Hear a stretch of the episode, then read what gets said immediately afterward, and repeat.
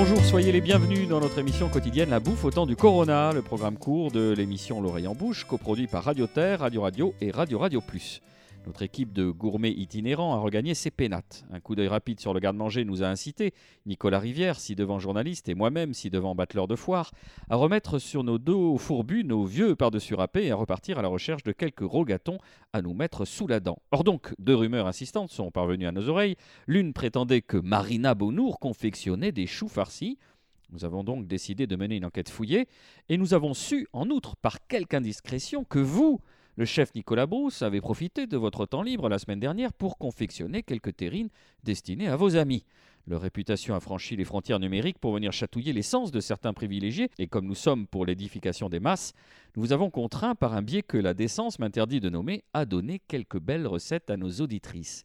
Alors, c'est terrine, chef Nicolas Brousse. Ah oui, ben, moi je fais très simple. Pour 1 kg, je divise en 3, donc je fais 33% de maigre de porc, 33% de, gras, de gorge de porc, et ensuite 33% de ce que vous voulez. Soit ça peut être euh, du foie, si vous voulez faire une terrine de campagne, ou après euh, de la volaille, euh, du gibier, ce que vous voulez.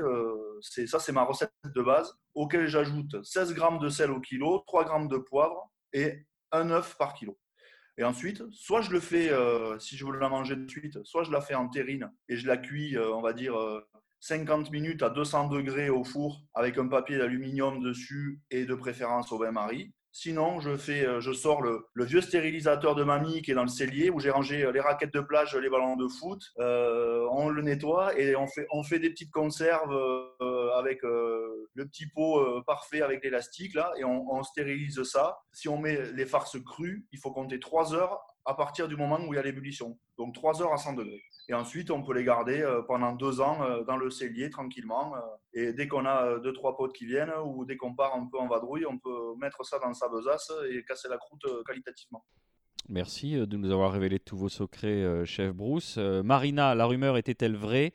Vous êtes lancé à cœur perdu, à corps perdu dans les choux farcis et on dit que c'est particulièrement exigeant, long et difficile. Ouais, j'avais que ça à faire. Donc, du coup, je me suis dit, tiens, si je faisais des choux farcis, c'est super. Euh, le chou farci, moi j'aime beaucoup parce que je trouve que c'est un joyeux fourre-tout en fait. Euh, c'est déjà c'est beau, c'est pas dur à faire techniquement, mais c'est un peu long. Euh, la première chose à faire, c'est de récupérer les plus jolies feuilles, bien évidemment. Il faut enlever la grosse côte en fait qui est en plein milieu de la feuille. Il faut les faire blanchir pour les ramollir légèrement, sinon ça, ça les casse. bref, c'est un peu compliqué à mouler. après, en farce, mais là, on peut mettre un peu ce qu'on veut. En règle générale, on fait des farces à base de porc.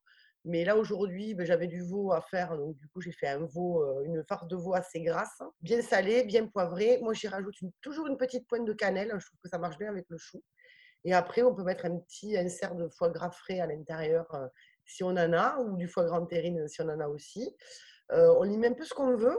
On les forme. Moi, je forme les, les, boules dans une louche que je tasse vraiment bien. Donc, je mets ma feuille de chou, je mets ma farce à l'intérieur je presse bien fort pour faire exuder le jus et qu'il soit bien bien serré.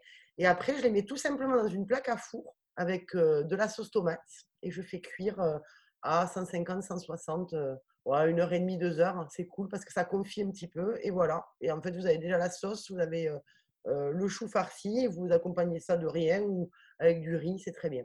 Voilà. Rina, vous avez dit en introduction de la recette que c'était long. Ben, en fait, c'est le façonnage qui est long. C'est-à-dire que le temps de s'occuper de, des feuilles de chou, de les écoter.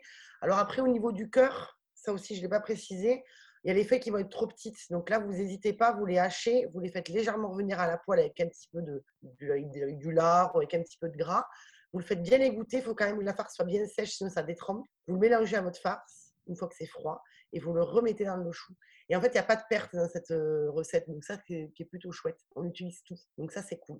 Voilà. Si par extraordinaire, on fait partie de, ces gens dont on m'a parlé, hein, pour moi c'est une sorte de légende urbaine, mais qui ont un énorme poil dans la main, à l'instar de quelqu'un qui s'appellerait Boris et qui, dont le nom de famille se terminerait par Georgelin. Est-ce qu'on peut se les procurer euh, dans cette belle ville rose qu'on appelle aussi Toulouse, Marina? Eh bien oui, euh, on peut. Parce que justement, je ne les ai pas fait pour moi, je les ai fait pour la, pour la loge Marché Victor Hugo. Et on appelait ça des choupiettes parce que du coup, c'est formé en forme de paupiette. Donc euh, voilà, elles sont déjà prêtes, vous n'avez plus qu'à les cuire. Bon, on va aller voir sur le site de l'Institut national de la propriété euh, intellectuelle euh, si le mot a été déposé aux choupiettes. Merci Marina. On l'a fait cet après-midi. Mais ça m'étonnerait pas. Business is business. Nicolas Rivière, une lecture pour tous pour clore cet opus en beauté. Oui, l'ouvrage Terrine de Rodolphe Paquin le chef du restaurant Le Repère de Cartouche à Paris, ouvrage paru en 2012 dans lequel vous retrouverez 40 recettes euh, de terrine à base de cochon, de gibier, de volaille et puis même de, poissons, de légumes, euh, mais aussi euh, de fruits. On peut en citer quelques-unes le nougat glacé de poulet fermier, la terrine de colvert au foie gras, le pressé de maquereau, terrine donc de Rodolphe Paquin, co-signé avec Marie-Odile Brier et Pierre Javel aux éditions euh, Lecture de bonne aloi en attendant la réouverture euh, des restaurants, dont celui euh, de Rodolphe Paquin, donc le repère de Cartouche, euh, rue des Filles du Calvaire à Paris. Rodolphe Paquin qui avait notamment fait partie de ces mousquetaires formés au crayon à la fin des années 80 par Christian Constant et parmi lesquels on retrouvait également Thierry Fauché, Thierry Breton et bien sûr Yves Candeborde. Vous savez aussi bien que moi, Nicolas Rivière, que ces beaux livres Parfois, on les laisse négligemment euh, traîner sur la table basse pour faire un peu les malins. Mais est-ce que ces recettes sont à la portée du kidam? Je ne sais pas, j'ai envie de parler de moi ce soir. Voilà, c'est quelqu'un qui aurait une, disons, une connaissance. Euh, la quatrième de couverture indique que ces recettes sont absolument irratables. Donc si vous les ratez, vous n'avez vraiment aucune excuse. Ok, on écrira à l'éditeur pour se plaindre. Merci de nous avoir suivis, merci à vous tous. La bouffe au temps du Corona, c'est fini pour aujourd'hui. On vous donne rendez-vous demain pour un maelstrom de conseils, de recettes, de mots savoureux et d'indécence. D'ici là, portez-vous bien.